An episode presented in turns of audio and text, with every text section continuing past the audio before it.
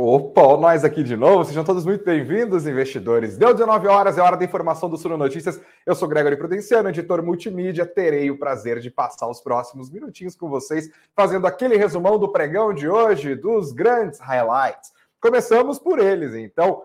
Vale, os papéis da mineradora subiram mais de 3% nessa terça-feira, dia 11 de julho de 2023, mas ainda assim não deu para o Ibovespa. Vale bem que ajudou, o Ibovespa parecia que ia cair, mas acabou caindo um pouquinho hoje. O dia foi um pouco de aversão a riscos depois da divulgação do IPCA do mês de junho. Como assim, Greg? Veio deflação, que significa que o caminho está aberto para o Banco Central começar a descer os juros. Sim, mas algumas expectativas foram frustradas e vou falar um pouquinho mais sobre isso também e como isso acabou impactando o nosso Ibovespa. Também falaremos sobre como a China acabou ajudando as ações da Vale.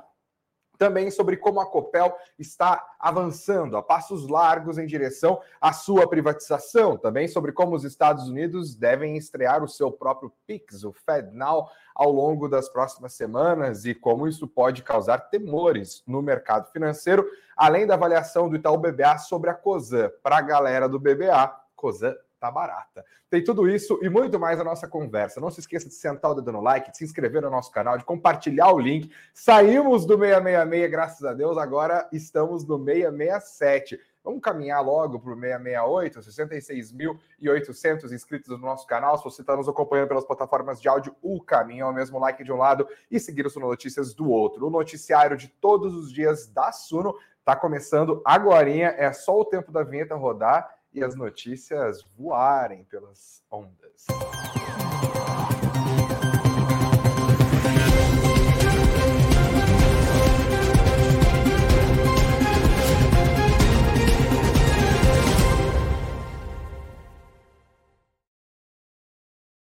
voarem pelas ondas. Eu não tenho ideia de onde eu falo algumas coisas que saem da minha boca, gente. Eu, como se tivesse um programa de rádio. A gente está no YouTube, né? Tem onda é, em uma rodando? Ou tem? Não sei. Algum engenheiro, por favor, nos ajude aqui. Tem alguma onda, um fenômeno físico de onda envolvido nesse processo de transmissão? Por favor, me orientem. A Elia já está perguntando se nós não temos enquete. Não temos enquete hoje, Elia. Eu esqueci de fazer a enquete. Mas vamos fazer uma pergunta aí, ó. Quero saber, vamos ver, vamos ver. Eu vou conversando com vocês. Qual é a idade da galera que está ao vivo com a gente? Quantos anos vocês têm? Cometerei essa indelicadeza. Começar por você, hein, Elia? Diz aí pra gente quanto tempo você é, já está pisando aqui nesse nosso planeta. Vamos falar de Bovespa, a gente começando falando sobre o Ibov, convido vocês para virem junto comigo para o nosso site, claro, no suno.com.br barra notícias. suno.com.br barra notícias você encontra tudo o que você precisa saber sobre o mercado financeiro. E hoje, como eu disse, não deu para o Ibovespa. O índice principal da Bolsa de Valores do nosso país terminou o dia em queda, mais uma vez um pouquinho mais fraca do que a queda registrada na segunda-feira. Tudo começou, gente, logo no começo do pregão, quando houve a divulgação do IPCA do mês de junho. Coloco na tela aqui a matéria da agência de notícias do IBGE. Inflação ficou em 0,08% em junho, mas olha, 0,08% negativa, uma deflação, portanto. Muita gente fica confuso com o fenômeno de inflação, né? Acho que cabe até explicar rapidamente. Gente, inflação é o próprio fenômeno de elevação dos preços. Se algo no mês custava 100 no mês seguinte custou 110, houve uma inflação de 10% naquele período. Você pega o preço mais recente, divide pelo preço anterior, vê quanto que ficou, fala, hum, então agora preciso gastar uma quantidade de dinheiro maior para comprar o mesmo produto, logo meu dinheiro perdeu valor. É esta inflação, é o fenômeno que faz com que a divisa vá perdendo valor e há vários fenômenos que influenciam isso. O que aconteceu na leitura do IPCA do mês de junho foi uma deflação. Dinheiro de junho passou a valer mais do que o dinheiro de maio. Isso considerando, claro, a cesta definida pelo IBGE quando da pesquisa do índice de preços ao consumidor amplo. E você fala, ué, se houve deflação e que significa que a economia brasileira está fraquinha, é, significa que os preços não estão subindo e a preocupação do Banco Central é com o fenômeno de elevação de preço. Por que, Gregory? Temos uma, uma Selic de 13,75%, uma das maiores taxas de juros do mundo, maior taxa de juros reais do mundo, travando investimento, tudo quanto é coisa. Era isso que o mercado queria saber, viu, gente? Porque não tem muita gente, há sempre uma guia, um outro a colar, que acredita que a Selic vai ser mantida agora, no mês de agosto, no atual patamar dos 13,75%. Não é a opinião da maior parte do mercado, mas o mercado começou a tomar gosto nessa ideia de afrouxamento monetário e as apostas passaram a ficar divididas. O Banco Central vai começar a descer a Selic em 0,25 ponto percentual ou vai começar a descer a Selic em 0,50 ponto percentual? Vamos responder essa pergunta com mais certeza, ou melhor, ratificar ou retificar as projeções para a taxa de juros do nosso país, quando nós conhecermos a inflação oficial do mês de junho e as dinâmicas trazidas pela leitura desse dado. É justamente aí que o Ibovespa começou a variar nesta nossa terça-feira.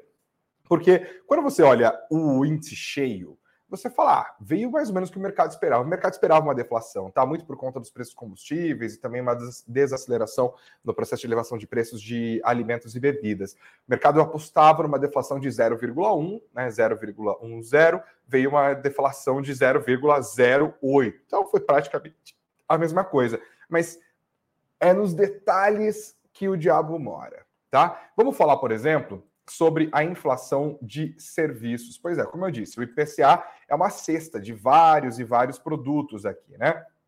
E quando você considera as, os diferentes centenas de produtos que estão lá dentro, você tem serviços também. E o problema foi a inflação de serviços se mostrou maior do que o mercado estava esperando.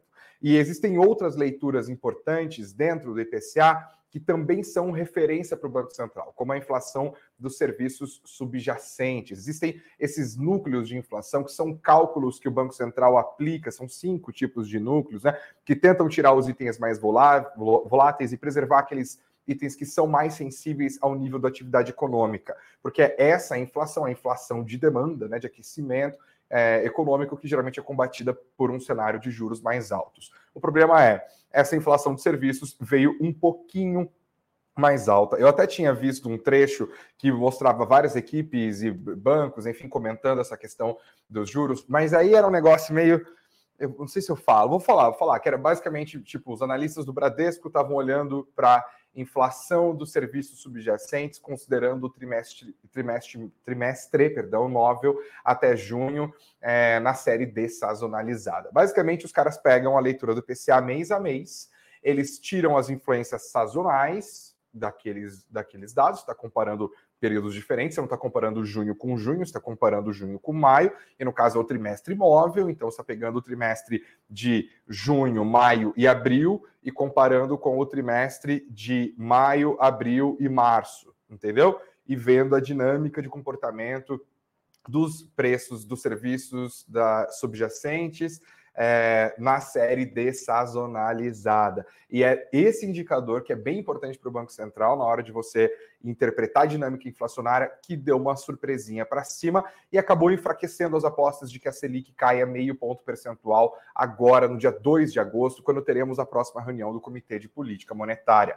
Portanto, um fortalecimento de que a queda vai sim começar a acontecer, mas vai começar a acontecer num degrauzinho menor, a uma descida de 0,25 ponto percentual em agosto, ao invés do 0,50 ponto percentual. As apostas continuarão a ser feitas, claro, até que o dia 2 de agosto aconteça, mas isso abriu espaço para a realização daqueles papéis mais sensíveis ao nível de atividade, mais sensíveis ao nível de juros, e eles acabaram caindo bastante hoje, com destaque especialmente para as companhias aéreas. Talvez você tenha visto hoje o que aconteceu com as ações de Gol e de Azul, tá? As ações da Gol hoje tombaram 6%, 5,88%. Os papéis da Azul também acompanharam o movimento, 2,61% de queda. Isso porque houve a divulgação de um relatório do Goldman Sachs não muito é, propício às empresas do setor aéreo. Houve uma revisão nas projeções do Goldman Sachs, as ações dessas empresas acabaram caindo nesta terça-feira. Mas há outros movimentos importantes. Porque, ó, beleza, nós entendemos por que a coisa ficou meio ruimzinha no começo do mercado. Mas e depois? Foi havendo uma melhora, quase uma possibilidade de reversão. Lembra que ontem na live eu falei sobre as ansiedades, não só com a leitura do, dos indicadores de inflação do Brasil, mas também dos indicadores de inflação dos Estados Unidos. Hoje teve a divulgação do IPCA aqui, certo? Inflação ao consumidor.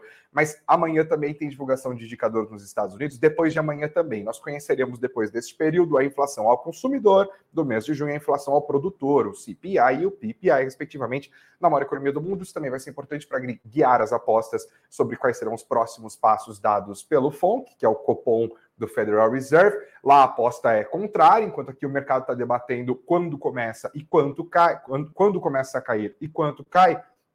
Lá nos Estados Unidos, eles já meio que sabem, já está no preço, né? Como se diz no jargão, que vai voltar a subir os juros. E o que está em debate, na verdade, é se nós teremos mais uma alta, ou mais duas altas, ou até alguns já prevendo mais três altas, a depender da leitura. Só que hoje o mercado começou a olhar para indicadores antecedentes e as apostas dos investidores americanos para a dinâmica inflacionária é de um arrefecimento, de uma desaceleração nesse processo de elevação dos preços nos Estados Unidos, o que pode fazer com que o Banco Central americano não precise ser tão duro, tão conservador assim nas suas decisões, aumentou a possibilidade de que seja só mais um ajuste na taxa de juros dos Estados Unidos. Isso acabou ajudando as bolsas americanas, trouxe mais fôlego para os índices e para os papéis aqui no Brasil, não o suficiente para colocar o indicador no positivo, mas houve mais uma força adicional e mesmo assim o Bovespinha não chegou longe, que é a Vale. As ações é, da Vale hoje subiram 3,29% depois que a China informou que estava é, dando um apoio. Na verdade, o Banco Central da China vai continuar a dar um suporte é, à economia chinesa depois que eles viram que os indicadores continuam mostrando fraqueza. Então, a gente precisa especialmente dar um boost, né, dar uma força maior para o setor imobiliário, que representa 30% do PIB do segundo maior país do mundo em termos econômicos e que é um grande demandador de minério de ferro. Isso animou os investidores, alimentou o apetite por ações da Vale e com isso os papéis da empresa subiram 3,29% hoje, lembrando que a Vale sozinha representa 13% do nosso Ibovespa. Não fosse essa alta de quase 3% nas ações da Vale nessa terça-feira, o tombo do Ibovespa teria sido ainda maior. E um outro fator que ajudou a atenuar as perdas foi a informação de que a reforma tributária deve ser votada até o mês de outubro no Senado e que não deve haver um fatiamento. A informação veio diretamente do senador Eduardo Braga, relator da reforma tributária na casa. Ele disse é, que não haverá uma divisão do texto, como chegou a ser é, levantado ontem por alguns parlamentares e se comprometeu em fazer isso da maneira mais rápida possível. Lembrando que o texto foi aprovado na, se na semana passada na Câmara dos Deputados, segue agora para o Senado, deve ser apreciado é, depois da volta do recesso, que é agosto. O relator está dizendo que a votação no Senado também são duas votações é, deve acontecer até outubro. Depois disso, isso deve voltar para a Câmara se houver alteração no texto para que a PEC finalmente seja validada. Tá? É um longo caminho ainda a ser percorrido. Boas notícias, no entanto, que não foram suficientes para fazer o Ibovespinha ir para cima é, nessa nossa terça-feira. Com isso, gente, o Ibovespa terminou numa queda de 0,61% nessa terça-feira, 117.220 pontos. Você agora vê na sua tela o mapa dos ativos do Status Invest para a gente entender os grandes movimentos aqui do nosso Ibovespa. Você vê ó, os bancos majoritariamente negativo, a exceção foram os papéis preferenciais do Bradesco, as ações de Petrobras caíram tanto os papéis preferenciais quanto os ordinários. As ações da Vale são um grande quadradão de destaque aqui setor de energia elétrica majoritariamente no negativo, exceção dos papéis de Copel, vou falar de Copel logo ali, ali, adiante, Energias do Brasil e também CPFL. No setor de comércio distribuição, transporte, todo mundo indo para baixo. Alimentos processados foi geral, a BRF, Minerva, Marfrig, JBS, São Martinho, todo mundo foi para baixo. O IFIX hoje andou de lado, uma alta muito discreta de 0,02%, colocou o índice das, dos fundos imobiliários nos 3.182 pontos, quando a gente vai para o arredondado. E quando a gente vai para o mapa dos fundos imobiliários do Status Invest, temos uma divisão. Os fundos de papel hoje. Se você for contar aqui, porque às vezes você vira um, um, uma quebra-cabeça para pobre apresentador aqui, ó. Os fundos de papel, talvez, acho que teve mais papel, fundo de papel, que são aqueles fundos que têm dívida, né? Subindo, mas o quadro parece pender mais para o vermelho. Se você está junto comigo aqui, o que vocês acham, gente? Me ajudem. É, porque nós temos os papéis que mais pesam dentro do IFIX caindo, né? KNP 11, RECR 11 caindo, HFOF caindo, BCFF, RBRR, RBRF. O que aconteceu com os papéis da RBM? Iridium também caiu hoje. As altas de VCJR 11, do HCTR também, KNCR11 subindo hoje, destaque para HS, AF11 também subindo. Os fundos de tijolos, nós tivemos talvez mais fundos caindo, é o caso do BTLG, é o caso do BBPO11, é o caso do HSML, mas fundos importantes que pesam no IFIX subiram, como HGLG11, XPLG, XPML também. Nos fundos mistos, destaque para HGRU, KMRI e Tegar 11, todos avançando nesta nossa, nossa terça-feira. Eu vou falar um pouquinho mais sobre as empresas logo na sequência, mas aproveitando que a gente está falando de fundos imobiliários, hoje tem entrevista, inclusive, porque os fundos imobiliários fazem 30 anos e o meu convidado desta terça-feira para falar sobre a indústria, as perspectivas dela é Gustavo Dorian, da Guardia estão completando 30 anos. E como parte das comemorações, você está recebendo vários tipos de conteúdos especiais aqui do Suno Notícias.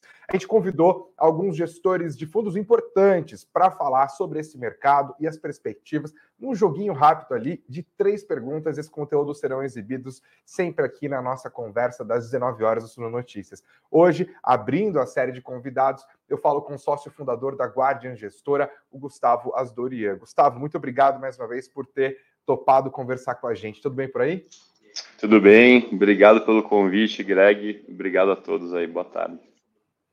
Então vamos lá, queima roupa. Gustavo, por que vale a pena investir em fundos imobiliários?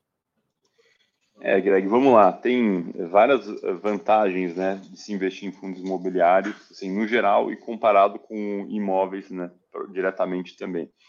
Então, se a gente comparar é, por exemplo, com investimento direto em imóveis, a gente tem né, no fundo imobiliário o, o, ganho, que seria o aluguel do imóvel, que no fundo imobiliário é o dividendo, ele é isento de imposto de renda no caso desses fundos listados, com mais de 55 cotisas, aquelas regras da, da regulamentação. Esses, no geral, que a gente olha aí no IFIX, são isentos. Então, essa já é uma é, vantagem né, que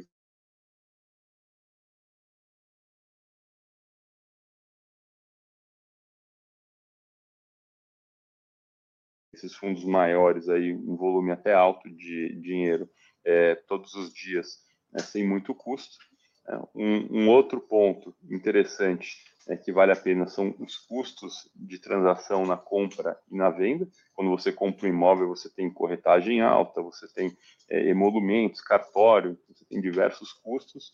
No fundo imobiliário, hoje em dia, as corretoras estão super competitivas, com é, taxas muito baixas ou nenhuma taxa então é, tem os custos mais baratos. Você tem também a parte de poder investir com menos dinheiro. Então hoje você tem fundo imobiliário que a uhum. cota é 10 reais, 9 reais, e você já consegue investir. Um imóvel não, você precisa juntar um volume muito maior de dinheiro. Você tem também o ponto de investir com menos dinheiro em grandes imóveis, que mesmo com muito dinheiro você não teria acesso. Então, comprar cota de um fundo, você consegue ter ali 4, 5, 10 galpões é, grandes é, e diversificação. E você consegue também acessar, porque os imóveis têm mais padrão, você consegue acessar muitas vezes locatários, inquilinos, que são grandes empresas com muito boa qualidade de crédito. Então, é, então aí boas vantagens aí comparado com investir em imóveis, você investir é, direto em fundos imobiliários. E no Brasil, os fundos imobiliários costumam pagar dividendos mensais, então, aí já é uma diferença né, se você comparar investimento em renda variável no geral, que tem ações que só pagam dividendo a cada seis meses ou uma vez por ano, no imobiliário você tem ali é uma recorrência né, de capital que é, entra de volta. Então, acho que são bons pontos aí bem interessantes para é, de vantagens para investir no segmento de fundo imobiliário. Gestor treinado é outra história, né? Está com tudo ali na ponta da língua. Gustavo, os últimos 30 anos foram marcados por uma grande evolução do setor, né? especialmente nos últimos anos, que a gente viu uma disparada na procura pelos fundos imobiliários, inclusive na quantidade dos fundos. Eu quero saber quais são as perspectivas para essa indústria nos próximos anos, na sua opinião. É, então, Greg, a gente hoje, né, parte aí dessa evolução que você comentou, né, pontuou muito bem, é, a gente olha o número de investidores né, em, em, fundos imobiliários já passou de 2 milhões de investidores, então um crescimento muito grande. Então é exatamente isso, né, o, é uma classe de investimento que está se popularizando muito rápido e acho que as expectativas são de que isso continue. Tá? Então a gente tem Claro que altos e baixos aí no ciclo é, da economia. É, a gente viu uma explosão de quantidade aumentando de investidores quando o CDI a Selic né, foi para 2% ao ano. É, e a gente viu que mesmo no, no, no, momento pior do ciclo, com a Selic subindo, esse mercado continuou apresentando aumento de número de investidores. Então, acho que as perspectivas para frente, é, elas são de um contínuo crescimento do setor. Esse crescimento de investidores é, não é só de investidores, né? É o crescimento de número de fundos, de tamanho de fundos. Isso faz com que é para frente os investidores tenham mais opções para escolher. Os investidores vão ter mais liquidez, vai ficar mais fácil e barato você comprar e vender o fundo imobiliário. E os gestores vão se profissionalizando cada vez mais também. Então, surgem novas gestoras, o mercado fica cada vez mais competitivo e essas gestoras têm que fazer trabalhos melhores para continuar existindo e isso acaba refletindo num produto melhor para o investidor.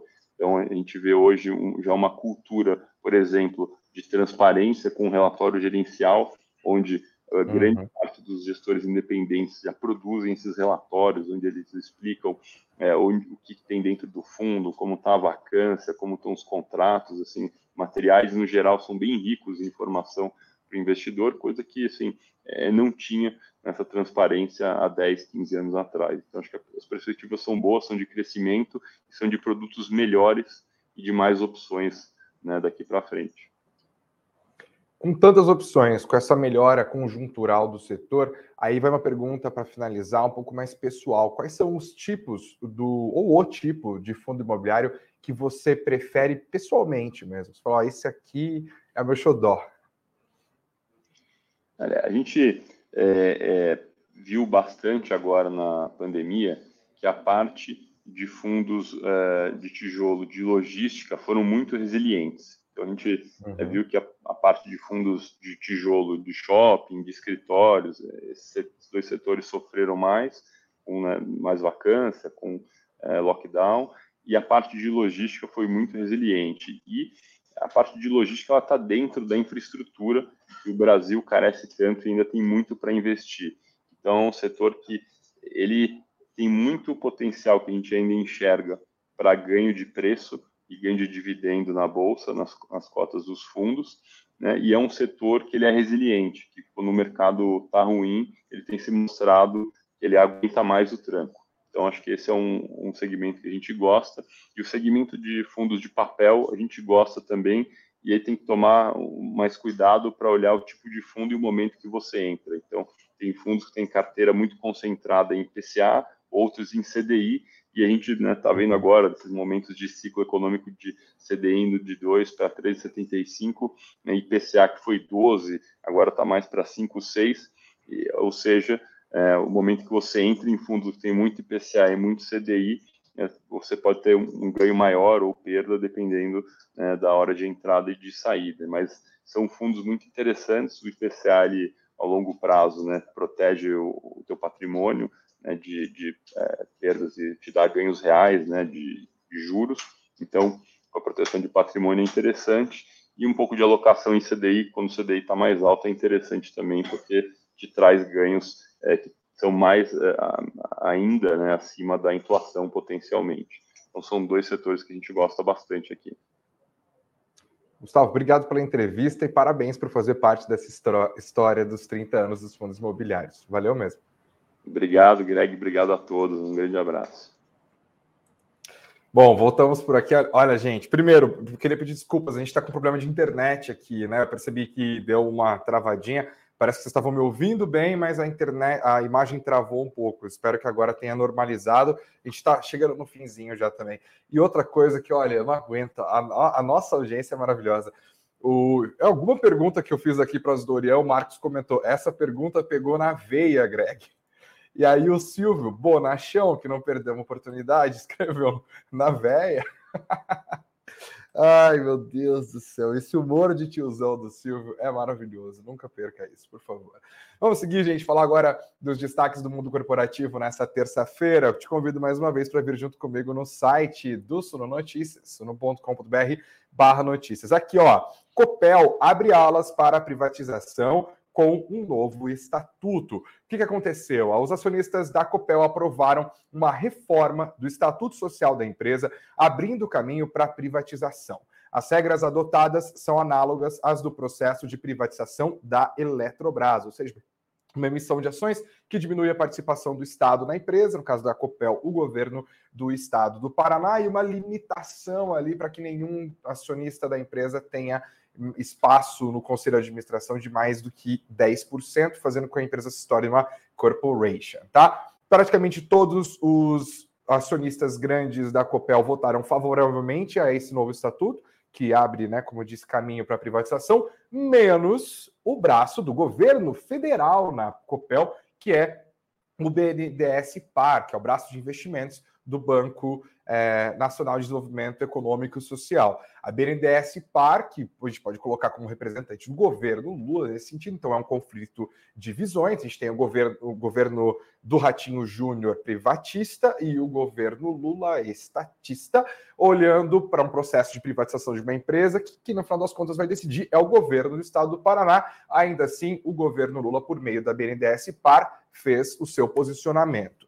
Apesar de ter sido derrotada na votação, o BNDES Par se manifestou dizendo que é acionista minoritária da Copel, considera a empresa uma companhia estratégica que administra um monopólio natural fundamental para a segurança energética da região. Agora, como eu disse, o poder de voto dos acionistas é limitado a 10% e tem cláusula de poison pill, tá? Para você que se perdeu com essa história de poison pill, é pílula do veneno. Acho muito mais legal em português do que poison pill, essa coisa afetada, supostamente sofisticada. Pilulinha do veneno. Pô, tem uma pilulinha do veneno que estabelece que quem comprar 25% da empresa será obrigado a apresentar oferta por todas as ações ordinárias. Então você pode chegar até um limite de 24,99% das ações da Copel e tá tudo certo. Se você chegar a 25, tem que fazer uma oferta para comprar tudo, beleza? Também tem a Golden Share, tá? Que é igualzinho como no processo de privatização da Eletrobras, a Golden Share ficará com o governo do estado do Paraná